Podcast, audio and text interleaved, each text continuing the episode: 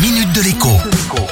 Bonjour à tous. Quand on entend tel ou tel ministre taper du poing sur la table en disant que les Français doivent absolument télétravailler et que les entreprises doivent absolument faire télétravailler leurs salariés, on se pince.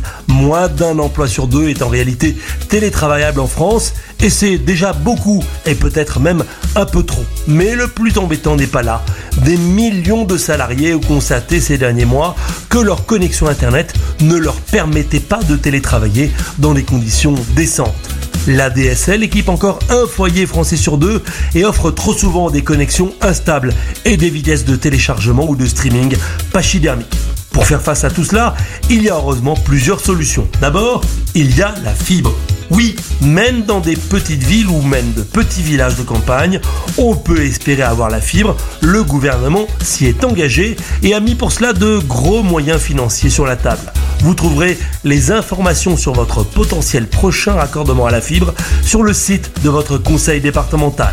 Autre option, vous connecter à Internet grâce à la boucle locale radio. Rien à voir avec la 3G ou la 4G. C'est une technologie très particulière qui impose d'avoir une antenne spéciale posée sur sa maison ou dans son jardin. Pour cette installation, des aides publiques existent et vous en coûtera 40 euros par mois en moyenne. Enfin, dernière piste, la connexion par satellite. Oui, rien que cela. Elle revient à 100 euros par mois. Là encore, des aides existent, notamment pour financer la parabole. À demain La minute de l'écho avec Jean-Baptiste Giraud sur radioscoop.com et application mobile Radioscoop.